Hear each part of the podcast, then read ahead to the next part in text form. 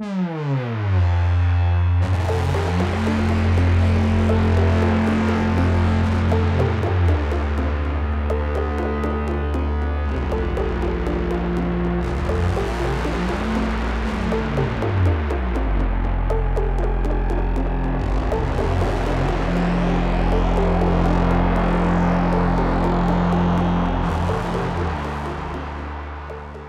À tous et bienvenue dans cette 13e émission des Bibliomaniacs. Après un mois de janvier un peu difficile, on peut le dire, où on a eu du mal à nous concentrer sur nos lectures, on revient pour euh, vous parler d'amour, amour de la culture, de la littérature et ben amour tout court puisque c'est la Saint-Valentin euh, ce mois-ci. Donc euh, nous avons aussi une annonce à vous faire puisque sur un coup de tête, on a aussi eu envie de changer totalement notre site web.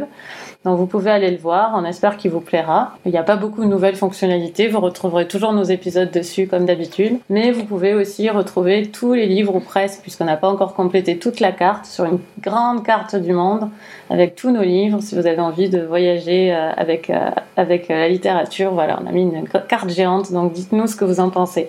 On a eu déjà des super retours d'ailleurs sur le site. Ouais, c'est vrai. J'ai même eu des retours du genre j'ai cherché partout la petite bête, je n'ai rien trouvé, c'est merveilleux. ouais, on a eu des retours de geeks, donc euh, merci. Euh, surtout, allez-y pour réagir à nos émissions, comme l'a fait par exemple Tiffen, qui ne nous en veut pas euh, de ne pas avoir parlé du livre de Irving dans notre émission spéciale ours. Elle, n'est pas rancunière, et donc elle a écouté avec grand plaisir notre émission. elle n'est pas très tentée par la peau de l'ours à cause des, enfin à cause, disons qu'elle partage le, bémol de Marjorie concernant le début. Euh, par contre, elle est très tentée par la fête de l'ours. Et elle a aussi adoré les chroniques de San Francisco, comme Eva et moi, qui ont bercé euh, toutes ces années fac, ainsi que Ne tirez pas sur l'oiseau moqueur. Et elle nous remercie pour l'émission si intéressante. Donc j'ai envie de dire qu'on est en phase avec Tifel, hein, parce que voilà, on est en phase. On partage les opinions. Voilà. Sur la peau de l'ours. Perrine aussi nous a écouté avec sa fille de 14 mois, qui est très précoce et qui approuve le concept de mi-ours, mi-humain chez Sarman.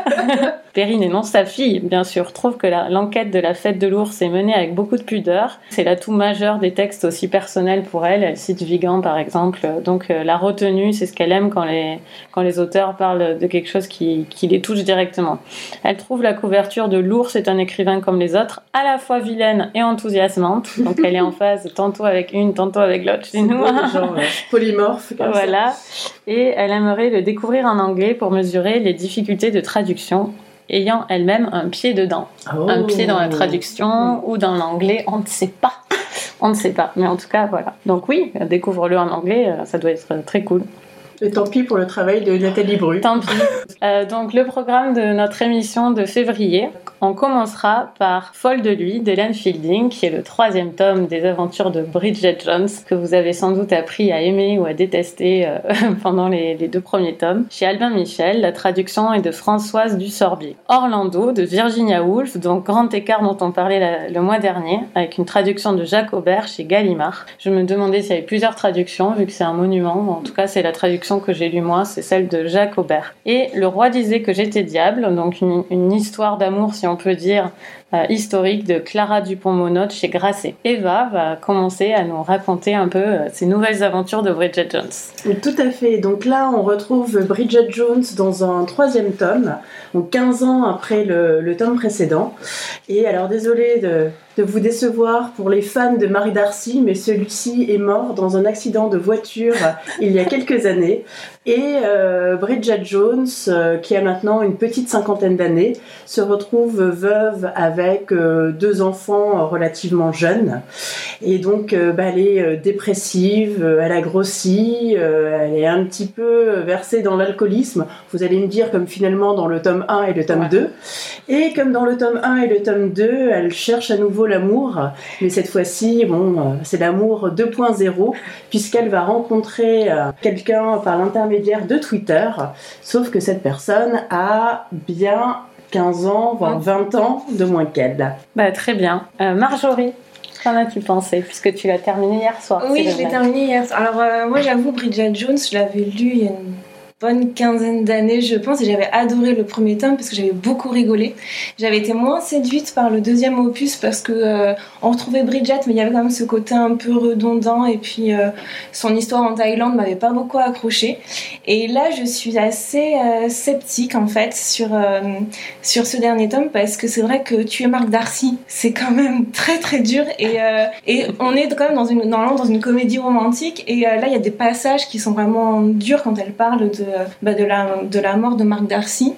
Et, euh, et honnêtement, quand on est fan de Marc Darcy, c'est dur à, c'est dur de se dire bah quand même enfin il faut, faut, bien montrer que la vie est dure mais là elle, est un peu forte donc euh, ah ouais ah, c'est vrai que c'est bah non mais de détresse bah non mais je trouve que c'est dommage de, de, tuer un personnage quand même aussi, aussi emblématique euh, de la saga surtout que euh, bah ça après je trouve que ça manque un peu de sel cet épisode puisque elle a un toy boy mais bon c'est assez c'est assez répétitif entre euh, les pètes et le vomi. Au bout d'un moment, c'est bon, on a compris. Euh, on retrouve après des personnages euh, qui n'ont pas trop changé. Bridget, elle est toujours aussi, euh, comment dire, aussi sympa et drôle, mais elle est toujours aussi gaffeuse. elle est toujours en train de pseudo-travailler un, un, un, scénario qui voit plus ou moins le jour de façon catastrophique. Donc, en fait, on, suit plusieurs fois, on a l'impression sur 400 pages de suivre à chaque fois la, même histoire. Euh, et, c'est un peu dommage. Moi, j'aurais voulu qu'elle évolue différemment, mais bon, ça n'a pas été le choix d'Hélène Fielding. Euh, et, je trouve vraiment dommage de, nous avoir pendant deux opus euh, parlé de l'histoire d'amour entre Darcy et Jones et qu'au final bah, il n'y a plus que Jones et au revoir Darcy. Elle n'existe que célibataire en fait. Bah oui, c'est dommage parce que là c'est vrai condamnée au célibat. Oui, et puis après la fin, je trouve que c'est un peu, euh, c'est un peu trop facile, donc voilà, j'étais un peu déçue. on a l'impression de retrouver une bonne copine, mais voilà, il manque quelque chose pour faire un, un livre sympa qui donne le peps? Laure, qu'est-ce que tu en as pensé? Oui, je pense qu'il manque quelque chose, oui. euh, bon, j'ai pas été euh, enthousiasmée par ce livre. J'ai dû m'endormir au passage douloureux parce que moi, les, je les ai pas vus, les passages douloureux sur la mort, la mort de Darcy. Elle en parle, mais j'ai trouvé aucune douleur, aucun sentiment vraiment dans, ce livre. Je trouvais que tout ça, c'était euh, très, très, très euh, léger. Euh, avec un côté au début enthousiasmant. J'ai trouvé que le début était sympa. je me suis dit à la première phrase, je sais plus, je l'ai noté, la copine qui appelle et qui dit ça reste entre nous. Ce que je t'annonce, c'est du lourd. Je vois très bien, je vois très bien quand on t'appelle, on dit attends, ça reste entre nous, mais c'est une info à deux balles. Je vois, très bien. Ça m'a fait rire et je m'attendais à quelque chose de voilà, d'un peu enlevé. Or, j'ai trouvé comme toi, Marjorie, que c'était très répétitif, qu'il se passait pas grand chose. Alors, euh, la blague scato-régressive, un peu, je veux bien. Euh, sur 600 pages ou 400, je sais pas, c'est un peu un peu long quoi. Un peu poussif. Euh, le jeu, la cougar, bon pourquoi pas, mais aussi, sur 400 pages, euh, c'est un peu poussif. Et effectivement, elle évolue pas. Alors moi, j'ai pas lu le deuxième opus, j'ai lu que le premier qui m'avait beaucoup plu, où j'avais beaucoup rigolé. Et euh, ben, je m'attendais à quelque chose quand même de différent. Je ne sais pas de quelle façon, mais différent. Or, c'est la même présentation avec les kilos, l'alcool, le journal intime, des phrases qui font maximum 6 euh, mots par phrase. Non, mais euh, tout est très parlé, il ne se passe pas grand-chose. donc, j'ai trouvé au bout d'un moment ben, que c'était ennuyeux, quoi, que, ça manquait de, de, peps. Quoi. Je, voilà, je me suis un petit peu ennuyée. je pense que c'est je sais pas, oui, pour moi c'était pas assez noir, c'est clair. Non, non, mais dire euh, que ce soit léger, oui, mais que ce soit un peu plus drôle, enfin qu'il y ait mm. quelque chose de plus balancé, parce que c'est, ça me gêne pas de lire des livres légers, mais là, avec aucune substance à ce point-là, mm. euh, bah voilà, ça m'a, ça m'a pas convenu. Après, j'ai pas passé un mauvais moment, enfin, mm. c'était pas l'horreur, euh, mais j'ai été difficile pour finir, quoi. C'était poussif pour moi.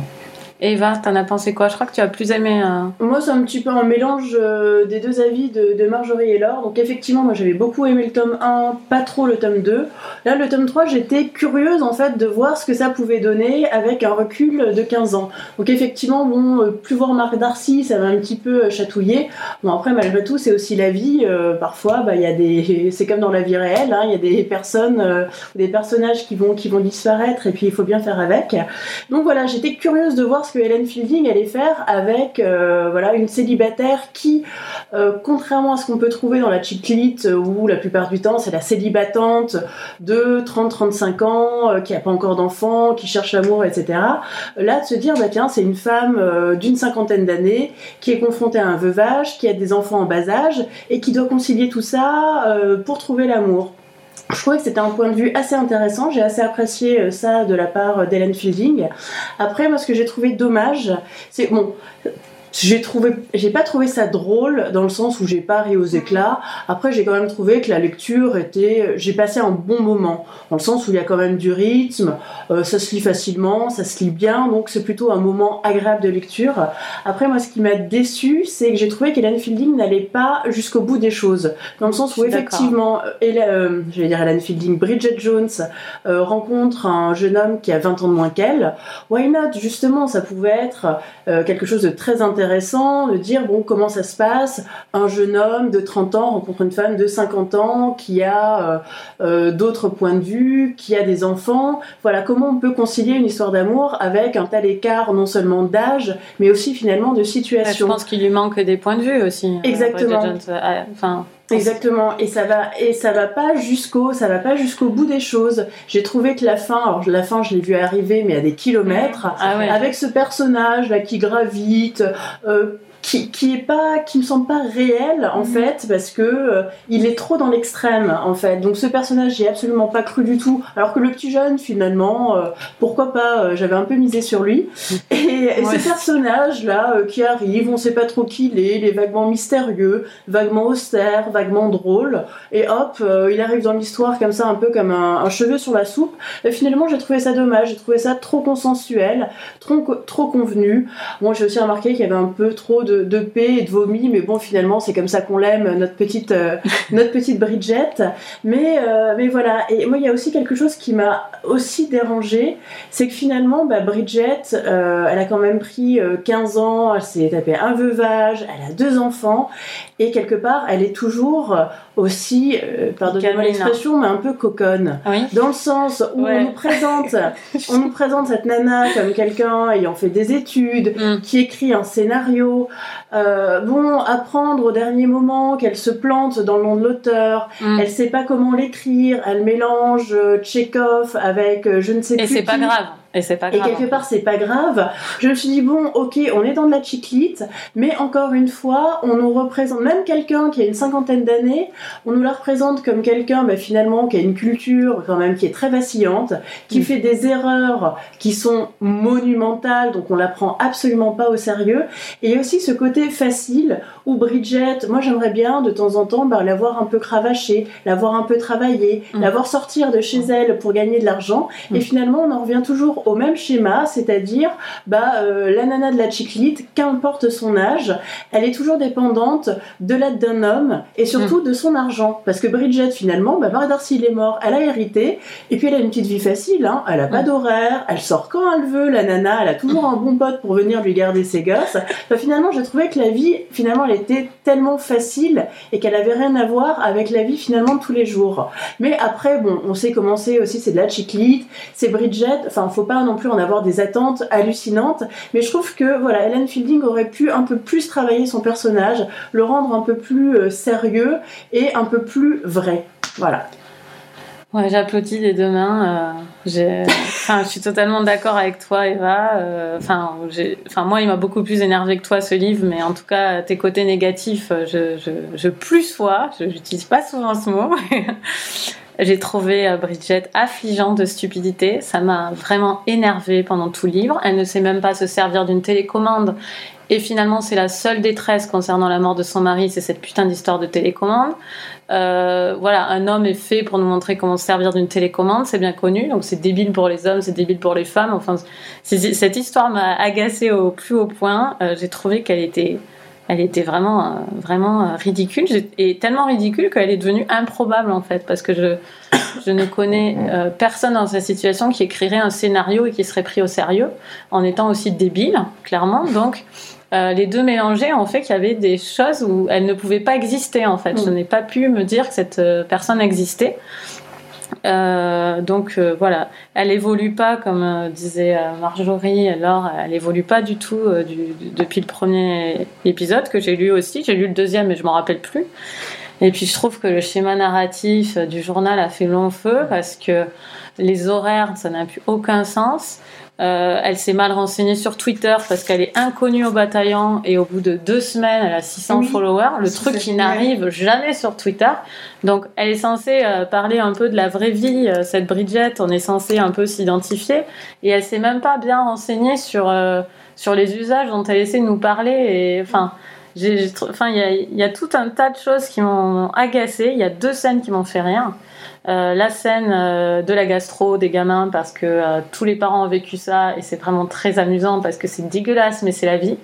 Et la scène et la scène où en fait elle se retrouve avec un papy qui la drague et elle se rend compte que l'écart est le même entre lui et elle qu'entre elle et son toy boy. Ça ça m'a fait rire. Je me suis représenté une comédie anglaise où ce genre de choses pourrait arriver. Franchement ça m'a ça m'a fait plutôt rien. Donc j'ai pas beaucoup plus de choses à dire et on n'arrive pas à croire qu'elle soit avec, euh, qu'elle se soit mise avec Darcy. Dont, euh, si, il s'appelle comme ça. Ouais. Darcy, Oui, c'est ça. son, Oui, c'est ça. Parce que euh, dans la nécrologie de ce type, on nous, on nous présente comme le sauveur de l'humanité et on se dit mais, qu'aurait-il à faire avec, euh, avec cette fille qu'on nous présente? Enfin, moi vraiment, enfin, je j'ai même pas.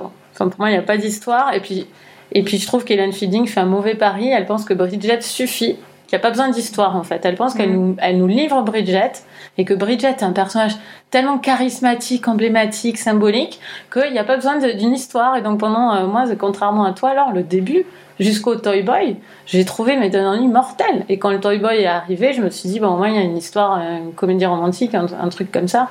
Mais bon, euh, enfin c'est voilà, je, je suis dépitée. Mais voilà, et donc je peux pas non plus dire que c'est une catastrophe parce que je pense pas qu'Hélène Fielding a cru faire un grand livre en écrivant ça, clairement pas, c'est un produit, voilà. Je pense pas qu'il y avait des grandes prétentions à écrire ce livre, mais c'est vrai que la vision de la femme et tout, ça m'a énervé. Donc voilà, je suis désolée, mais alors là, celui-là, je vous le conseille pas du tout. hein. Ah, mais c'est. Non, mais parce que des fois, j'aime pas un livre et je vous dis, allez-y quand même, alors là, non, n'y allez pas. hein. Moi, je vous, je vous annonce le quatrième tome. En fait, Marie Darcy n'est pas mort et il revient. Et Peut-être ce sera un livre de zombies pour coller aux, aux tendances actuelles, au marketing, tu vois. Bridget, à 60 ans, a, a toujours, euh, est toujours blonde à 20 ans et, et rigole à pipi caca, c'est ça Ouais, c'est ça. Bon, enfin, passons à Virginia Woolf, Le grand écart. Orlando. de Nadia Comaneci. Euh, Donc c'est Laure qui va nous parler euh, de ce livre euh, qui a fait à mon avis plus, un peu plus date, euh, mais on verra Ah ce oui, que vous en avez pensé. C'est grand écart. Donc c'est pas facile de résumer Orlando. En fait, je dirais que c'est un, un conte, plus qu'un roman réaliste, c'est un conte qui s'étale sur plusieurs siècles, 400, 400 ans, où on va suivre euh, Orlando, qui euh, au départ euh, est un jeune homme et qui va se transformer en femme. Donc on a sur toute la période, sur ces 400 ans, ce personnage androgyne, ses histoires d'amour différentes et son existence, sa position par rapport à la société et à l'évolution, donc chaque siècle, de la société anglaise qui évolue. Euh, voilà comment je, je résumerai Orlando. Bah, merci Laure pour euh, ton, ton résumé d'Orlando. C'est vrai que c'est pas facile. D'ailleurs, on a été plusieurs à dire qu'on voulait pas euh, s'y coller. Eva, qu'as-tu pensé de euh, Orlando? Oui, alors moi, c'est, je vais avoir un avis assez mitigé, dans le sens où effectivement, je me suis plongée dans le livre. Euh, je l'ai trouvé déjà extrêmement bien écrit. C'est vrai qu'il y avait un, il y a un flow comme ça continu euh, au niveau, au niveau du récit qui m'a vraiment pris. Et jamais les temps de transport m'ont semblé aussi courts qu'en lisant Orlando. Alors ça, franchement, euh, super. euh, pouce levé pour Virginia Woolf. Elle m'a fait passer mes heures de transport, mais hyper, hyper vite. L'idée aussi est assez révolutionnaire, on va dire, surtout quand on pense que c'est un livre qui a été écrit, il me semble, en 1928. enfin, 1928 ou 1929. Donc effectivement, avoir comme ça sur plusieurs siècles le même personnage et surtout qui change de sexe. Donc ça, c'est quand même euh, hyper intéressant, comme le soulignait Lord, d'avoir ce personnage comme ça androgyne euh, qui va euh, évoluer au fil des siècles. Moi, j'ai trouvé que c'était vraiment hyper intéressant. par contre, j'ai trouvé le roman, on va dire, assez foisonnant, dans le sens où il se passe beaucoup, beaucoup de choses, il y a énormément de personnages, et puis il y a ce fil conducteur bah, d'Orlando, même si euh, effectivement il va changer de, sexe, mais tout en restant finalement le même, c'est-à-dire euh, un aristocrate euh, anglais qui devient une aristocrate anglaise. Mais il y a toujours ce point de repère qui est la même maison, effectivement, avec ce temps qui passe et puis ces gens qui gravitent autour. Moi, j'ai quand même eu un peu de mal à voir en fait où Virginia Woolf voulait nous emmener, dans le sens où j'ai trouvé le début quand même les 100 premières pages ou 150 premières pages assez longues, où effectivement effectivement, on nous parle bah, du désir d'Orlando euh, d'être romancier, il y a la création, tous ces aspects qui m'ont semblé très intéressants. Je me disais, bon, ok, ça fait 50 euh, pages, 100 pages, 150 pages qu'on est sur ce thème. Euh, quand est-ce qu'Orlando va changer de sexe? Puisque c'est marqué sur la quatrième de couverture. Et effectivement, Orlando change de sexe. Et là, je me suis dit, ouh, super, là, le roman commence vraiment. Et j'attendais vraiment de voir, bon, je sais que c'est toi qui nous l'avais dit, Coralie, que Virginia Woolf avait écrit donc ce roman pour une femme, donc euh, dont elle était très amoureuse. Donc je me suis dit voilà, on va briser des interdits, on va parler à mots couverts en fait de la transsexualité, euh, de l'homosexualité. Donc voilà, j'étais très impatiente que ça commence. Et finalement, ça commence, effectivement. Orlando euh, devient tout d'un coup une femme.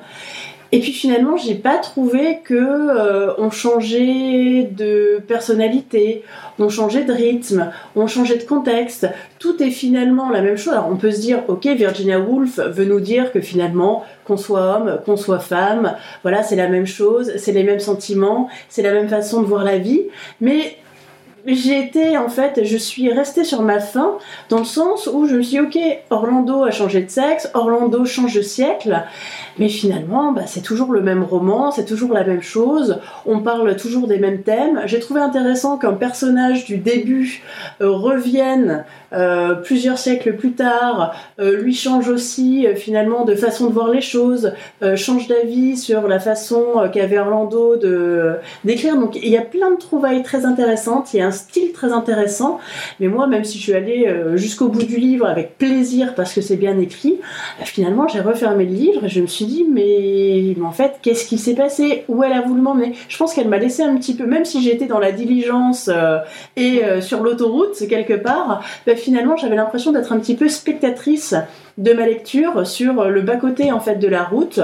Et oui, j'ai pas passé un mauvais moment. J'ai trouvé qu'il y avait vraiment d'excellentes idées, mais quelque part, soit le roman était euh, trop ambitieux, soit finalement il n'était pas assez fouillé par rapport, même s'il était un peu fouillis, je l'ai trouvé pas assez fouillé par rapport à ce que j'attendais. Et finalement, je suis très, très, très perplexe. D'accord. Voilà. Et Marjorie, tu as l'air euh, d'accord en oui, parce qu'en fait, moi je suis comme Eva au début, j'ai euh, j'ai du mal à rentrer dedans parce que c'est vrai que j'attendais vraiment que ça démarre. Donc, euh, et au moment où euh, justement Orlando devient femme, je me suis dit il y a quelque chose qui va changer, sauf qu'on est pareil sur la même ligne. Il y a beaucoup de, il y a beaucoup de choses. Moi, j'aimais le côté un peu satirique, l'écriture euh, enlevée et avec cette, cette pointe d'humour de Virginia Woolf. Ça, j'ai beaucoup aimé. Mais il y avait tellement de, choses dans le roman que parfois j'étais un peu perdue. et comme disait Eva, je ne savais pas trop où on allait, sur quel sentier Virginia Woolf euh, voulait nous amener. Euh, et, j'ai pris du plaisir au fur et à mesure de la lecture parce que, euh, bah, à force de passer du temps avec Orlando, on, a, on l'a apprécié, etc. Mais en le refermant, je ne suis pas sûre de pouvoir le résumer et d'en avoir compris vraiment l'essence même, puisqu'il y a tellement de choses qui gravitent autour de ce personnage que voilà, j'étais un peu, je suis un peu restée à côté, même si voilà, j'ai beaucoup aimé la façon dont ça a été écrit. Ok, ben moi, euh, moi j'ai adoré me perdre avec euh, Virginia Woolf. Je, je me sentais pas perdue, je, sentais qu'elle s'amusait beaucoup. Euh, je voudrais vous lire le, un extrait du journal à propos d'Orlando quand elle écrivait Orlando, parce que pour moi ça ça explique totalement la démarche, le livre, et puis ça, Ça donne du sens. ça donne du aussi. sens. Et puis, et puis moi, c'est vraiment ce que j'ai ressenti à la lecture. Donc, qui de mieux que Virginia Woolf pour nous, pour l'expliquer Donc, elle a écrit ce, ce passage de son journal le 22 octobre 1927. Et elle dit Je n'avais qu'une bien faible idée de ce que serait cette histoire, mais le soulagement de tourner mon esprit dans cette direction fut tel que je me sentis plus heureuse que je ne l'avais été depuis des mois, comme si l'on m'avait mise au soleil ou déposée sur des coussins, et au bout de deux jours, j'ai complètement renoncé à mon emploi du temps pour m'abandonner au plaisir sans mélange de cette farce qui m'amuse comme rien ne m'a encore jamais amusé, et j'ai écrit jusqu'à me donner un semblant de migraine, si bien que j'ai dû m'arrêter comme un cheval fourbu et prendre une petite dose de somnifère hier soir, d'où un petit déjeuner orageux. Je n'ai pu terminer mon œuf. J'écris Orlando dans un style parodique, très clair et tout simple, pour que l'on en comprenne chaque mot, mais il me faut prendre garde à l'équilibre entre réalité et fantaisie. Donc ça continue ensuite, euh, euh, on suppose, euh, avec plus de détails sur ce qu'elle compte faire. Mais moi, c'est exactement ce que j'ai ressenti à la lecture d'Orlando, euh, le grand amusement de l'auteur euh, qu'il y a derrière, avec, euh, comme tu disais, Marjorie, le recul constant où elle se moque de, Mhm. du- de la biographie officielle qu'elle est censée faire d'un personnage qui vit des siècles, donc euh, qui, qui n'existe pas euh, par essence même. J'ai adoré les passages où elle s'ennuie parce qu'Orlando ne fait rien. J'ai trouvé ça d'une drôlerie épatante, puisque Orlando aime écrire et donc elle se moque de cette activité d'écriture, la réflexion que ça demande, et donc euh, le biographe s'ennuie un peu, et, et un peu comme dans La Cité de la Peur pendant ce temps à Veracruz, Mhm. c'est un peu ça. Elle nous dit, bon, bah, on n'a qu'à parler d'autre chose, puisque Orlando euh, en ce moment ne fait rien. Et, et la narration est constamment, euh, constamment ramenée à ses traits humoristiques, et j'ai trouvé ça super, super drôle à lire. J'ai trouvé ça très, très enlevé, audacieux, et j'ai bien aimé que, que rien ne que pas grand chose ne change. Et d'ailleurs, elle s'en étonne quand il change de sexe, que- qu'il n'y ait pas grand chose qui change. Il y a quand même euh, des passages où elle, où elle se rend compte justement que, que moins de choses ont changé que ce qu'elle aurait, que ce qu'elle aurait pu le penser. Donc ça, euh, je trouve que c'est intéressant. C'est effectivement, à mon avis, euh, ça, la thèse de Virginia Woolf, c'est que finalement, il n'y a, a que des choses qui changent à la marge. Je pense que ça soutient le livre, ça, c'est intéressant.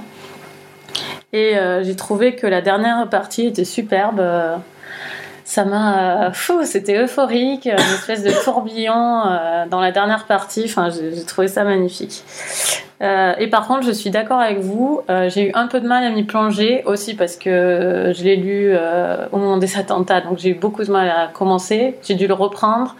Et je pense qu'il faut s'habituer, on n'est plus habitué quand on lit des livres qui sortent maintenant à lire des, livres aussi, aussi ambitieux dans le style et aussi, euh, enfin, ça se voit que c'est écrit, voilà, aussi dense, et puis ça se voit que c'est écrit quand même, un- voilà, au début de- des, années 1900, c'est c'est quand même, un- voilà, il faut, il faut juste se réadapter à ce genre de lecture.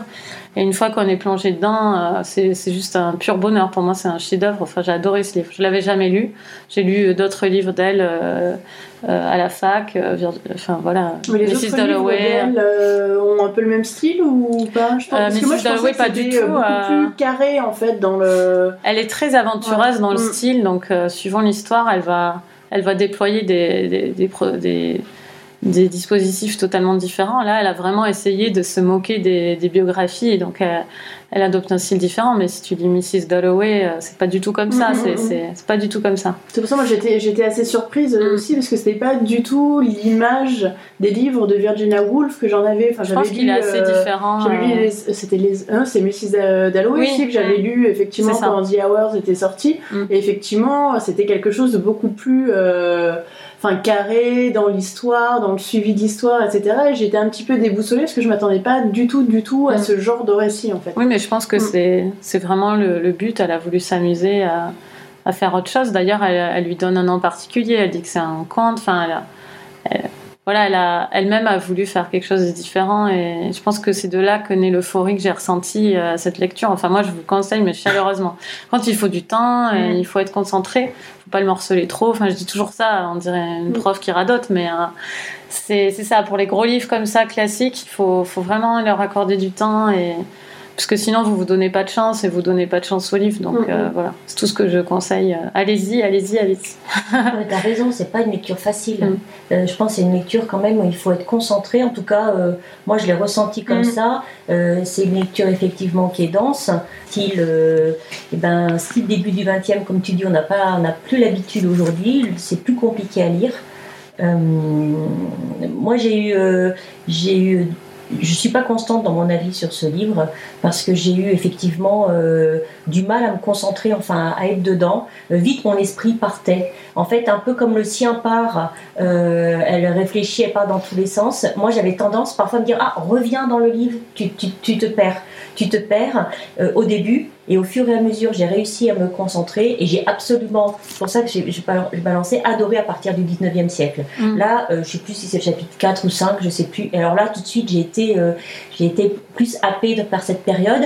Mais j'ai aussi trouvé qu'à partir de ce moment-là, elle décrivait presque mieux la société euh, Oui, du 19e. On se dit Et- qu'elle est dans son élément à ce moment-là. On la et- retrouve en fait. euh. ah, Moi, je la connais pas. J'avoue que c'est Mm. ma première, euh, ma première lecture. Mais par contre, tout ce qu'elle décrivait au- autour, j'avais mieux à m'ancrer. Alors qu'au départ, c'était plus difficile pour moi pour, pour m'ancrer. Euh, en revanche, j'ai beaucoup aimé. en fait, j'ai beaucoup aimé tous ces questionnements intérieurs, tous ces questionnements euh, sur la création de, de, de son ouvrage euh, Le Chêne. Mm. euh, quand, elle- comment elle se, comment, quand elle s'y met, quand est-ce que l'inspiration vient, alors qu'elle le garde tout le temps auprès d'elle. Tout ce côté-là, euh, j'ai trouvé ça, j'ai trouvé ça très bien.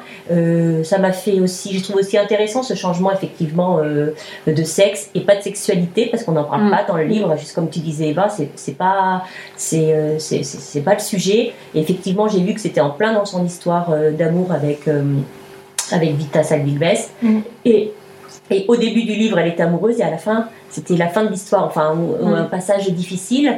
Et je me suis dit, tiens, c'est marrant qu'au début, euh, euh, elle a commencé à lire cette histoire, elle parle de ça, en, en lien vraiment en parallèle avec sa, sa- son histoire réelle, et qu'elle utilisait Orlando comme une, comme un- une image en fait euh, de son amoureuse. J'ai trouvé ça, j'ai trouvé que c'était ça, c'était intéressant de voir comment elle voyait euh, l'autre auteur à, tra- à travers son livre. Après, euh, même si c'est, elle est considérée comme une, une grande auteure et une grande écrivain, moi, je suis pas, je trouve que la lecture est pas, est pas facile et que c'est, pas le, c'est pas un livre que je recommanderais moi à tout- tous les lecteurs. Ah oui, sûr. Parce que euh, je pense qu'on peut être très vite découragé et euh, room mon intérêt a été très littéraire entre guillemets euh, euh, voir comment elle écrit parce qu'effectivement elle écrit très bien. Et puis sa façon d'en- d'entrer dans le récit euh, en tant que narratrice et de faire des digressions en tant que narratrice biographe de, faire ces, parenthèses comme ça qui sont drôles et qui sont bienvenues qui amènent de la légèreté un peu à ce livre qui est assez lourd. Ça j'ai beaucoup aimé. Mais j'ai envie de dire voir comment elle écrit comment elle fait un style voir vraiment son travail d'écrivain mais en, tant qu'histoire en tant que telle euh, je trouve que c'est une histoire euh, c'est foisonnant comme vous dites dans les détails mais pas dans les actions. Il n'y a pas beaucoup d'actions il se Mhm, passe pas mhm. grand chose c'est un, pour moi c'était un peu long à des moments et il y a eu des passages qui étaient un- qui- qui- que j'ai trouvé un petit peu ennuyeux je dois dire. Ok. voilà. Bon, Là, ça m'a fait- ça m'a rappelé un, un livre qui a rien à voir, mais qu'on avait euh, commenté également, Faillir être flingué, avec un style vraiment très particulier, une action très particulière, et puis en même temps ce côté très euh, très foisonnant qui nous emmène d'un point à un autre et qui risque un peu, enfin moi qui m'a un petit peu perdu euh, de temps en temps, qui m'a un peu laissé sur le bord de la route, tout en reconnaissant que c'était très bien écrit, Mm. qu'il y avait du style, qu'il y avait quelque chose, mais enfin moi j'ai fait un parallèle avec euh, avec ces deux livres qui foncièrement n'ont finalement rien à voir ensemble, mais que j'ai ressenti un peu de la même manière. Oui, c'est vrai que c'est un, c'est très porté sur le sur le style, effectivement. ouais. Et c'est vrai, je suis d'accord. Alors que, enfin, allez-y si vous si vous aimez vraiment beaucoup lire la littérature. Enfin, mais moi, je, je pense qu'on peut craquer. Enfin, c'est on peut craquer sur n'importe quel livre. On peut être surpris. C'est pour ça que j'ai pas trop envie non plus de mettre trop d'avertissements. Euh, c'est un livre qui est très populaire euh, pour les anglophones. Il y, a, il y a des jeunes qui le lisent. Enfin, c'est c'est pas non plus un, un livre qui est, qui est super inaccessible. Je voudrais pas euh, refroidir euh, les ardeurs, mais euh, c'est vrai qu'il est difficile. On peut pas dire le contraire. Voilà. On passe au troisième livre. Marjorie, de quoi vas-tu nous parler? Alors, je vais vous parler du Moyen-Âge et d'Aliénor d'Aquitaine. Donc là, on change encore d'époque. C'est le roi disait que j'étais Le diable. roi disait que j'étais diable, et du coup, ça commence en 1137, quand Aliénor, qui est toute jeune, elle doit avoir 13 ou 14 ans, épouse le roi euh, Louis, euh, Louis VII. Alors le roi Louis VII, il n'était pas prévu qu'il soit roi puisque euh, c'était le cadet et son frère bah, est, mort dans un accident. Donc le pauvre Louis se retrouve sur le trône alors qu'il n'en avait pas du tout l'envie. Il n'en a pas non plus le charisme et le caractère pour, pour y monter. Et face à lui, a cette nouvelle femme, cette Aliénor, qui est non seulement belle et révoltée, mais qui lui tient tête et euh, face à elle, pour euh, qui bah, il brûle d'un amour sincère et ardent, bah, il va aller contre nature parfois pour lui montrer qu'il est digne d'elle alors qu'elle le méprise totalement. La garce. Ou pas. alors, euh, Laure, t'en as pensé quoi? Ah, moi j'ai beaucoup aimé ce livre. Euh, alors je pars euh, déjà avec euh, des présupposés. Moi, il y a un roi et une reine, j'adore déjà l'idée à la base. J'ai trouvé que c'était quand même assez original d'entrer. On n'est pas dans un roman historique, on mm. est vraiment dans. Enfin, on est vraiment du romancé romancé. Il ne faut pas s'attendre à, de l'historique, on risque d'être déçu. Euh, même s'il y a des. Oui, elle en a rajouté un peu à la fin pour. Euh, oui, à la fin, elle rappelle des notes, les faits euh, historiques qui sont réels sur lesquels elle s'est basée. Mais en réalité, on est plus dans les, dans les pensées mm. de la reine et du roi. Elles passent sans arrêt de l'un à l'autre. Hein. C'est comme une histoire de pensées croisées où euh, voilà la psychologie, la conscience, tout ça rentre beaucoup euh, en compte, euh, sans qu'on sache vraiment si c'est vrai ou pas. Elle se met dans la tête une fois d'une femme et une, une, fois dans la tête de l'homme. moi, j'ai bien aimé ce combat entre guillemets entre elle qui est la femme forte, qui a du caractère, et lui qui est un peu le roi qui arrive là hein. comme, comme, un cheveu sur la soupe, qui n'a pas été préparé. On a l'impression qu'il n'y arrivera jamais. Euh, et que voilà, c'est un, petit peu un pauvre roi de France. Hum, euh, j'ai presque été je suis restée sur ma faim parce que euh, Aliénor d'Aquitaine, elle a été, elle a été reine de France et après elle a été reine d'Angleterre. Mm. Et je trouve que c'est le côté un peu magique, un peu, euh, euh, comment dire, oui, un peu magique de cette reine. Et ça s'arrête, ça s'arrête au moment où elle n'est plus reine de France. Enfin, on la voit pas devenir reine d'Angleterre. Et moi, j'avais envie que ça continue parce que quand même, ça se lit bien, c'était léger. Et donc voilà, j'ai un peu regretté. C'était pas l'objet du, du, livre, mais j'avais envie de savoir un peu, voilà. une suite. Ah oui, j'aimerais bien qu'il y ait une suite. Alors, Aliénor, le tome 2. Elle a, elle a quand même 13 ans. On parle d'une femme qui a 13 ans au moment de, du mariage avec Louis VII. Oui, ça, Et je l'ai réalisé, je ne sais pas si c'est dit dans le roman, mais je l'ai réalisé que dans ses notes de chronologie. Mm. Et j'ai dit, ah oui Je me suis dit que ça, ça me faisait revoir beaucoup de choses quand même sur le côté caractériel. Enfin, elle a 13 ans, quoi. Oui, oui c'est une, une, gamine, quand mm. C'est fou, hein. Après, c'est une lecture, euh, voilà, c'est une lecture euh, facile, je, dirais euh, légère, contrairement à Orlando. On n'est pas dans de la, grande, grande littérature. on est plutôt quand même dans de la détente. Je, dirais de la littérature. Ah, c'est bien écrit quand même. Oui, hein. quand même. J'ai pas dit que c'était une belle recherche quand même. Moi, j'ai trouvé mm. au niveau du, de l'écriture c'est pas du. Pour moi, c'est bien tourné quand même. Pour moi, c'est pas du tout le point fort du livre. Je trouve que ça se lit bien, c'est fluide, une lecture. Mais je, mhm. je parlerais plus de lecture fluide et facile que de lecture poussée littéraire. À mon sens, moi, je. Oui, bah après, c'est vrai que, enfin, c'est le. Enfin, moi, au début, c'est vrai que moi, j'aime pas du tout le Moyen-Âge. Moi non plus. Et, euh, et, mais pourtant, ce livre, ça me. Il me titillait parce que euh, on entendait, on J'adore le titre, en fait. Parler, et le mm. titre, et puis même Aliénor d'Aquitaine, c'est un personnage quand même qui est mm. très très fort mm. et, euh, et, qui est marquant. Et, et, la façon dont elle le traitait, justement, en, en faisant cette confrontation entre Aliénor et le roi Louis VII, justement, qui apportent chacun leur vision sur des, des événements similaires. Je trouve que c'est hyper intéressant parce que euh, on, voit justement la, toute cette force qui émane de cette fille qui a 13 ans, mais qui au final mène son monde à la baguette, et en face, euh, un roi qui est complètement. Euh, qui, paraît, qui pourrait paraître un peu faible, mais en même temps, c'est tellement dur d'exister face à elle que ça se, ça se, ça se sent dans, dans le roman, mais en même temps, quand on le, quand on le lit, on s'attache à lui parce qu'on voit toute sa pensée et, on, a quand même du, pas de la peine pour lui, mais presque parce qu'on se dit le pauvre, il souffre, il essaye de faire Un peu tous les... d'empathie, quoi. Voilà, il essaye de faire tous les efforts de même de, de se montrer un roi guerrier, d'aller. euh, Puis il veut sauver son couple Voilà. en croisade. euh, ben voilà, il fait les croisades, il fait Je des trouvais guerres. que c'était une vision un peu moderniste Ah, quand même de, Bah, après, c'est vrai qu'il y a le de côté. limité quoi. il y a J'ai le sauvé mon couple, maintenant elle est devenue mère, on n'a plus trop de, de vie de couple. Enfin, il y a, y a des eu, remarques. euh, Ouais, Mais bon, après, Il y a c'est des remarques qui me faisaient penser à, à des à des choses qui qui auraient pas lieu d'être. en fait, Mais c'est vrai que c'est moderne dans le Mm. traité et c'est ça aussi qui, euh, qui dépoussière un peu aussi ce côté Moyen-Âge, c'est que c'est très moderne dans, dans la, la façon que ça a été la psychologie moderne dans, dans un sujet. euh, ouais.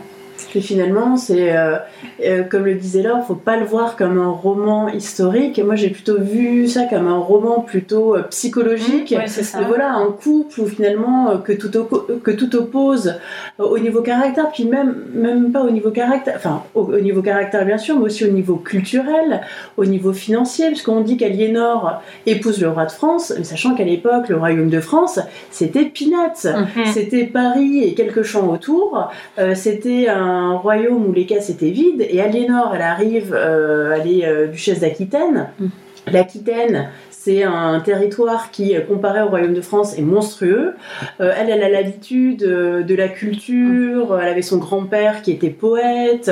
Euh, une cour où il y a toujours des, poètes, des troubadours, des danseurs, de l'animation, euh, de la richesse, du luxe, et elle arrive dans la France, enfin le Paris qui est Ça- qui est sale, qui est boueux, il se passe rien, le vocabulaire est pauvre. Donc il y a- il y, a ça aussi, il y a une confrontation en fait vraiment sur, euh, sur tous les niveaux.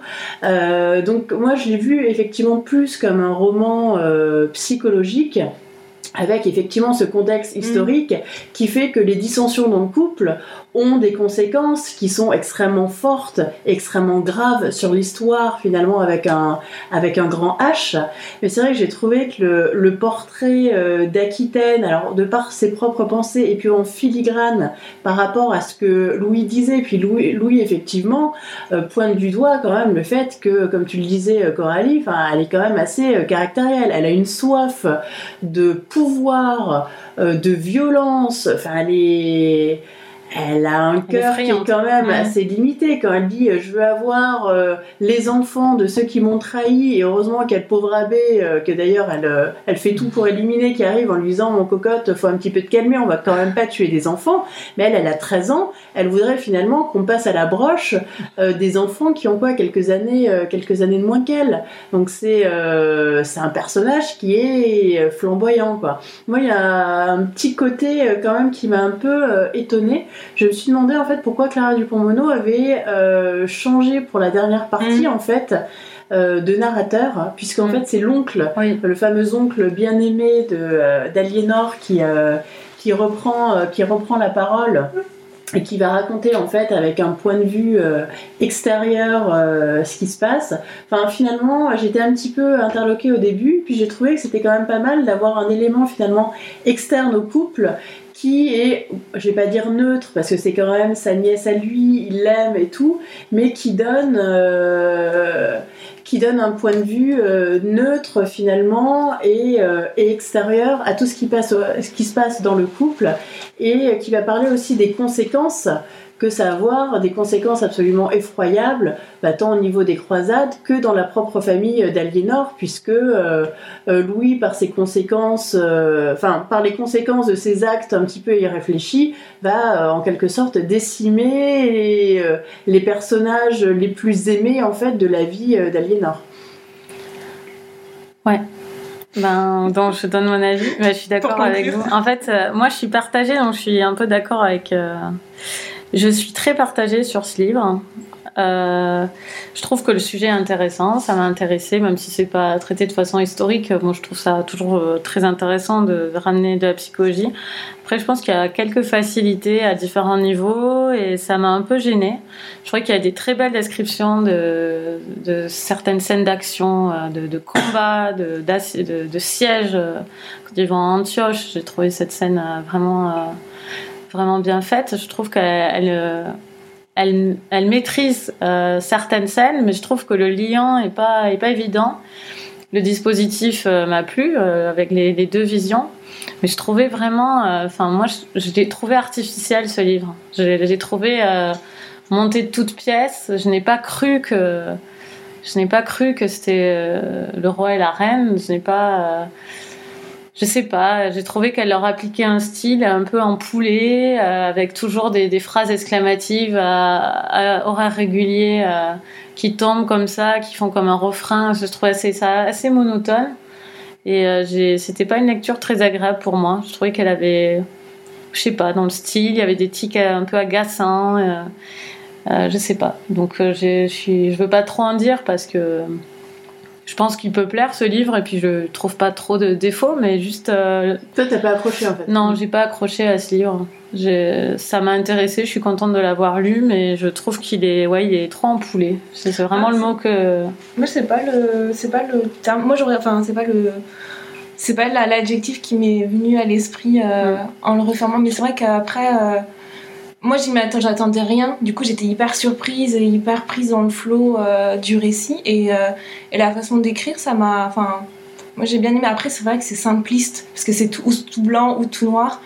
Mais bon, après, voilà, c'est sûr que euh, ça fait partie de ces histoires de si jamais on n'adhère pas, bah, comme c'est comme au final il n'y a pas comment dire il n'y a pas d'événement qui va tout chambouler enfin on sait que c'est une histoire Historique. donc historique figé, donc voilà c'est figé il y a- on, on, sait- on en connaît les conséquences etc donc c'est vrai que si on n'adhère pas au on style sait que ça coule à la fin. voilà si on n'adhère pas au style ou au personnage ou à la façon dont c'est fait je Au schéma que- aussi qui est proposé, effectivement. J'ai l'impression qu'elle voulait que ce soit plus que ce que c'est au final. J'ai l'impression que elle, euh, elle voulait nous parler plus de choses que ce qui passe au final. Euh, quand elle parle de la religion, par exemple, j'ai l'impression que c'est un sujet qui l'intéresse, le fait qu'elle elle soit euh, tant anticléricale, enfin, ce qui n'est pas le cas en plus, donc c'est étonnant puisqu'elle dit dans les...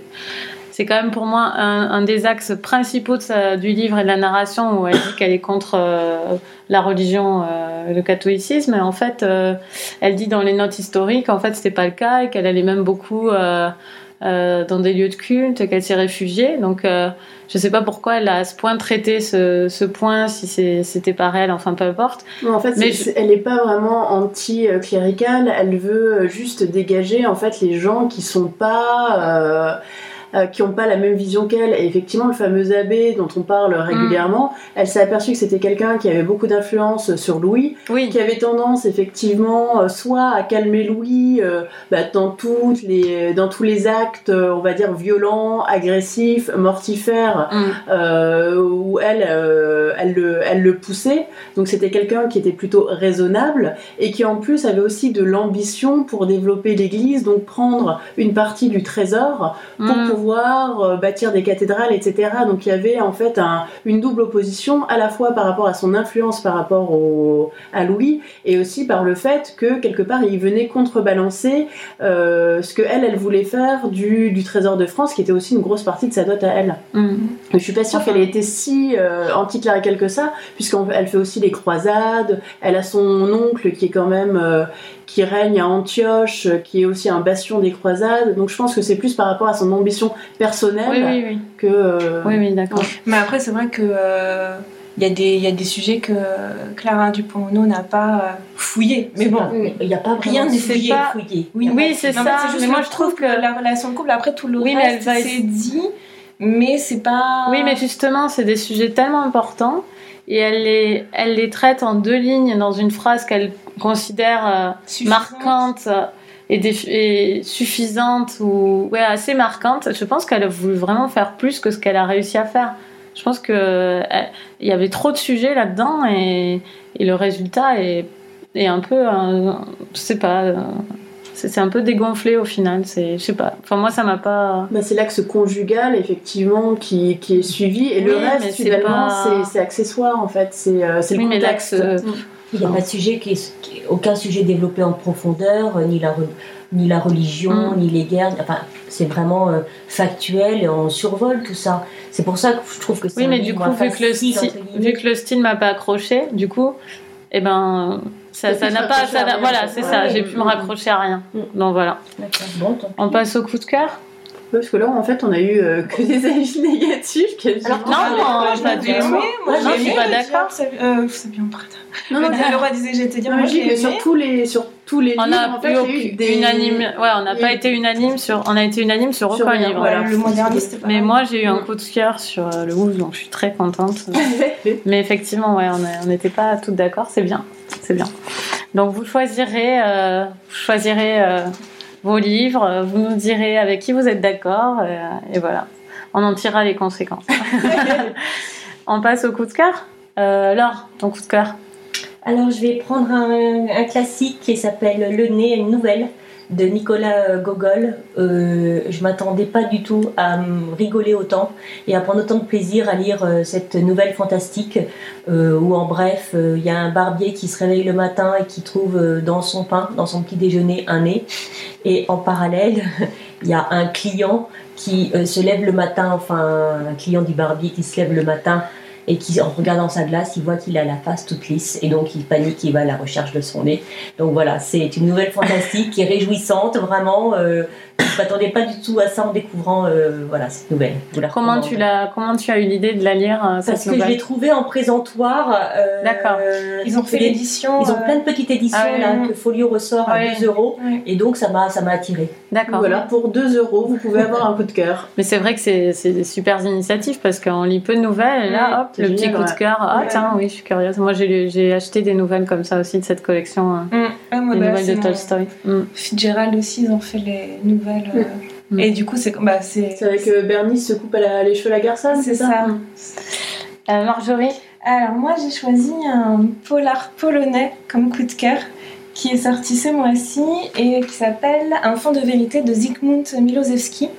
Donc euh, c'est la suite du roman qui était sorti en 2013 euh, sous le nom des Impliqués et qui a le même personnage principal, donc euh, Théodore Zaski, qui est un procureur, sauf que cette fois-ci il a quitté Varsovie pour aller dans une petite bourgade a priori très sympathique qui s'appelle Sandomierz.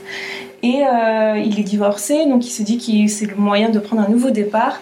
Sauf qu'au bout d'un moment, il commence un peu à s'ennuyer dans cette petite ville où rien ne se passe, jusqu'au jour où Ah. un meurtre est commis.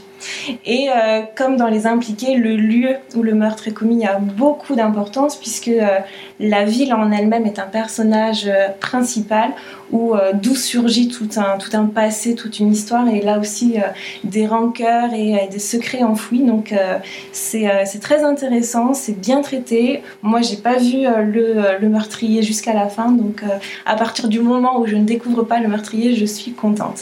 Et en plus c'est non mais moi ce que j'aime bien c'est que c'est un euh, Milosevski, il a un vrai recul sur son pays, il a son regard un peu désabusé et euh, avec euh, pas mal d'humour pour raconter euh, la Pologne et, et du coup euh, c'est euh, un très bon un très bon livre pour bien commencer l'année euh, avec un bon polar. il était finaliste du prix Elle, son précédent. Tout à fait. C'était un très bon polar. Eva, Alors moi, en coup de cœur, je vais prendre vraiment le vrai coup de cœur qui m'a accompagné euh, pendant toutes mes années de, lecture. C'est euh, Je m'appelle Acharlev de Raim Potok. C'est l'histoire euh, dans les années euh, 50 d'un jeune garçon qui, donc euh, qui a un don absolument extraordinaire pour tout ce qui est dessin et peinture, ce qui pourrait ravir finalement n'importe quel parent. Sauf que euh, Asherlev est né dans une famille juive orthodoxe où c'est très très mal vu bah, de dessiner, de s'intéresser à autre chose finalement que la religion et qu'au monde actuel. Et il va vraiment devoir se battre finalement toute sa vie pour pouvoir exister en tant qu'artiste. Donc se battre contre les préceptes de sa religion, contre ses parents, contre sa communauté. Moi, j'ai lu euh, tous les livres de Raim Potok, qui est vraiment euh, mon auteur euh, favori, un auteur que j'adore. Je trouve qu'il écrit, extrêmement bien. Et on trouve toujours dans ses livres, en fait, des contradictions. C'est toujours la religion contre autre chose. Donc, par exemple, contre la politique, contre la science. Donc là, effectivement, c'est plutôt la religion contre l'art. Mais je trouve que ça va, c'est-. Finalement, c'est un, roman dont le thème est universel, dans le sens où il aborde des vraies questions comme comment se construire en tant qu'individu euh, face à une communauté, euh, comment se dégager en fait de ces préceptes euh, qui sont finalement figés dans le marbre bah, pour développer sa véritable personnalité, comment réussir finalement à grandir quand toute sa vie est contraire à l'éducation qu'on a reçue de ses parents. Donc voilà, ça parle pas que de judaïsme, ça parle pas que d'art, il y a vraiment des termes universels qui moi m'ont bouleversé. Je l'ai lu quand j'étais fin de collège, début lycée, et c'est vraiment un livre qui m'a accompagnée depuis, depuis plus de 15 ans. Bah, très bien, c'est vrai que tu nous en as plusieurs fois parlé et euh, il faut que je le lise ce livre. Il, y, a une suite, il y a une suite qui s'appelle Le don d'Acherlève et c'est disponible en poche 10-18. Mm. Bon, bah super. Euh, bah, moi, euh, j'ai pris des coups de cœur d'amour, enfin de, liés à, l'amour.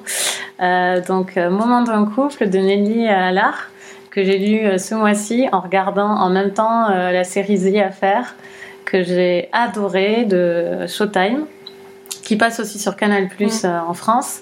Euh, les deux euh, se, se complétaient parfaitement.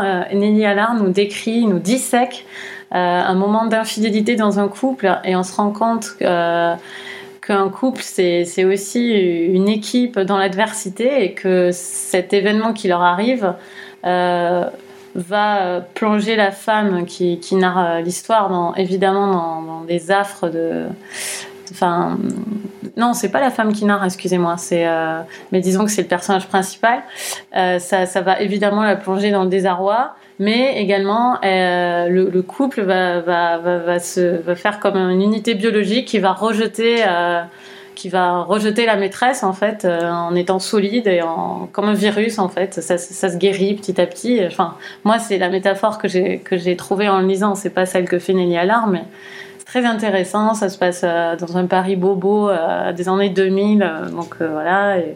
enfin, je trouvais c'était très intéressant. C'est pas un livre qui va marquer toute ma vie, mais clairement c'est bien fichu et je vous conseille d'y aller. Et le deuxième, ça n'a rien à voir, mais c'est sur un coureur que j'aime beaucoup. C'est de Maupassant, Bel Ami. Ah et j'adore ce livre. J'adore ce livre, il me fait rire aux éclats, euh, je le trouve hyper vif, euh, hyper facile euh, à lire aussi si vous avez un peu peur des classiques. Moi, je trouve Maupassant, c'est merveilleux. C'est d'une facilité, vraiment, c'est hyper abordable, hein. c'est pas comme Virginia Woolf. Et vraiment belle amie, voilà, c'est l'histoire d'un tombeur qui, finit par s'embrouiller entre toutes ses conquêtes, à force d'avoir la fille et la mère, il sait s'y retrouve plus. Donc je vous conseille ces lectures euh, très, euh, intéressantes. Et qu'est-ce que vous êtes en train de lire?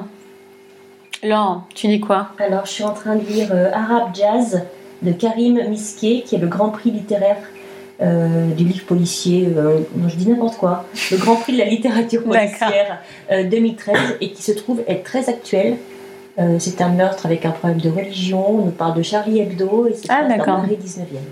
Il nous faut euh, dire que Laure, tu es euh, jurée au prix L'Express. Félicitations, puisque vous n'êtes que, vous êtes que 12.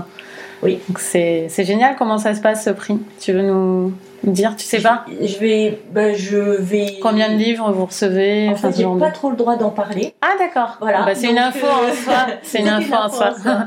d'accord. Il y a une très belle photo de l'or. Ouais, sur le site de l'Express, on est super fiers de l'or. Bravo. Bravo. tu es notre poulain au jury l'Express. Euh, Eva Alors moi je lis Les Grands de Sylvain Prudhomme. C'est un livre que j'avais repéré, euh, que je connaissais pas du tout, que j'ai repéré en fait à la euh, à la grande librairie, qui était un gros coup de cœur euh, du présentateur. Et en fait, ça se passe en Guinée-Bissau euh, de nos jours.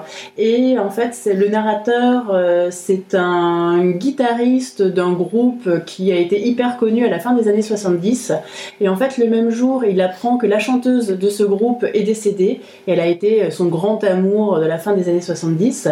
Et en même temps, il y a un contexte politique, puisqu'il va y avoir les élections présidentielles, le second tour. Et on craint qu'il y ait un coup d'État en fait en Guinée-Bissau. C'est très bien écrit, j'en suis à quoi 50-60 pages. Et il y a pas mal d'expressions aussi en créole qui donnent un petit côté effectivement euh, assez exotique, assez euh, chaleureux au récit. Et ça m'a l'air tout à fait intéressant. Bah super. Euh, et Marjorie, je t'ai déjà demandé ce que tu lisais? Euh, non, Pardon. mais alors en fait, moi, euh, en février, je vais essayer de faire une spéciale cinéma euh, sur mon blog, comme c'est le mois des Oscars, des Césars, tout ça, tout ça. Donc, je vais faire que des livres qui parlent de cinéma ou qui ont été adaptés au cinéma, et du coup, Il y en a euh, beaucoup. hein. il y en a beaucoup, mais du coup, euh, j'essaye de faire vraiment sur le milieu du cinéma. Et D'accord. euh, j'ai commencé, c'est le métier qui rentre de Sylvie Testu. Ah oui, j'ai euh, déjà lu Civitassu, mais je crois pas que c'est celui-là. Et, Les euh, gamines, peut-être que t'as ouais. lu. Et euh, là, en fait, euh, c'est une, actrice, scénariste, réalisatrice qui veut monter un film et, euh, et du coup qui va bah, voir tout, toutes les difficultés qu'il y a à, à vouloir bah, se. Comment dire s'opposer à des producteurs qui ont un peu la mainmise sur, tout, euh, les, sur toutes les parties d'un film. Ah, ça a l'air pas mal. Donc à voir si ça tient ses promesses. Et moi, je lis euh, L'âge de diamant de Neil Stevenson, qui est un livre de SF de euh, cyberpunk. Mais c'est quoi le cyberpunk, euh, écoute, euh, c'est une catégorie de SF où en fait il n'y a pas de vaisseaux spatiaux ou de choses comme ça. On est dans le futur avec des nanotechnologies et on imagine comment les gens euh, vivent dans le futur. Euh, je- J'en suis au début. C'est euh, au travail, c'est un copain développeur qui me l'a offert pour Noël. Pour les, on avait pioché les, les Pères Noël secrets, euh, c'est- donc il m'a offert ça. J'étais ravie de le retrouver sur mon bureau. Donc euh, voilà, ça commence très bien. C'est bourré d'inventions, euh, de, choses hyper technologiques. Euh, J'aime bien. Et euh, ma sœur m'a donné hier Pulphead, que je vais lire euh, de façon morcelée parce que c'est des petits textes euh, de journalisme, euh, plutôt, euh, enfin des chroniques qui, qui paraissent dans les magazines en Angleterre, ah, aux États-Unis, de John Jeremiah Sullivan. Et le premier texte est super parce que ça commence euh, où il raconte en fait un festival de rock chrétien. Et j'ai toujours été curieuse des festivals de rock chrétien, donc ça, ça m'emporte plutôt pour le début. Voilà.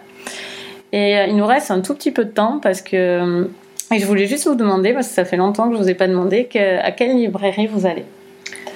Le plus souvent. Alors moi, j'ai ma librairie de quartier, euh, avenue Dominil, dans le 12e arrondissement à Paris, qui s'appelle À tout livre. Et euh, je pense que j'y suis toutes les semaines. Eva. Alors moi, euh, désolée, je ne vais pas vous faire l'apologie des librairies indépendantes, puisque moi, depuis toute petite, je vais à la FNAC, et j'adore la FNAC. Euh, Je trouve qu'ils ont un excellent choix, euh, très bon conseil de libraire, donc je vais à la FNAC. C'est bien, hein, moi j'ai pas demandé. euh, euh, Laure, tu, tu as Ouais. retrouvé le nom? Je suis désolée, je alors, vous prends de court, mais j'ai euh, pensé tout d'un coup. Non, je, vais, je suis un peu comme Eva, je- j'avoue que je fais euh, la pause entre midi et deux, donc euh, en semaine je vais beaucoup à la FNAC. Euh, ensuite, en week-end en face de chez moi, c'est Giberjeune, donc je vais beaucoup chez Giberjeune. Et sinon, une librairie, et je crois que c'est le comptoir des mots, Oui, le euh, comptoir à des mots. Mm. euh, qui est ouverte le dimanche. D'accord, Donc euh, voilà. Pour, euh, pour les crises du dimanche. Voilà, pour les crises du dimanche. Euh, moi, je vais à la librairie Au Livre, etc. euh, à République. Je l'aime beaucoup parce qu'elle est très lumineuse. Elle est petite, mais j'aime la lumière qu'il y a dedans et on peut voir toute la, toute la librairie quand on passe devant. Elle a une belle vitrine. Et au travail, je vais à page 189, euh, juste à côté de mon travail, entre midi et deux, pareil. Voilà, c'était juste pour. Je vous ai jamais demandé. Je trouvais ça bien de savoir où vous ériez et où on pouvait vous trouver entre deux rayons. Et bien maintenant, on sait où te trouver à ton travail. Et le mois prochain, on parlera de Vernon Subutex, de Virginia Despentes, dont tout le monde discute en ce moment et à mon avis à juste titre, parce que moi je l'ai déjà lu et je le trouve cool. Americana de Shimamanda Ngozi Adichie et Pardonnable Impardonnable de Valérie Tang Kwang. Donc ce sera que des auteurs euh, féminins De la rentrée littéraire. de la rentrée janvier. littéraire de janvier et pour la journée des femmes qui se passe en mars. Et on est Impeccable. C'est impeccable. Tout cela tombe à point nommé. Ben, on vous remercie tous pour euh, votre attention. euh, allez sur notre nouveau site, Il réagissez. Il est magnifique. Euh, réagissez euh, sur les réseaux sociaux, partout. Faites passer le mot. Et puis, euh, bonne lecture surtout et à bientôt. À Salut bientôt, au À revoir. bientôt.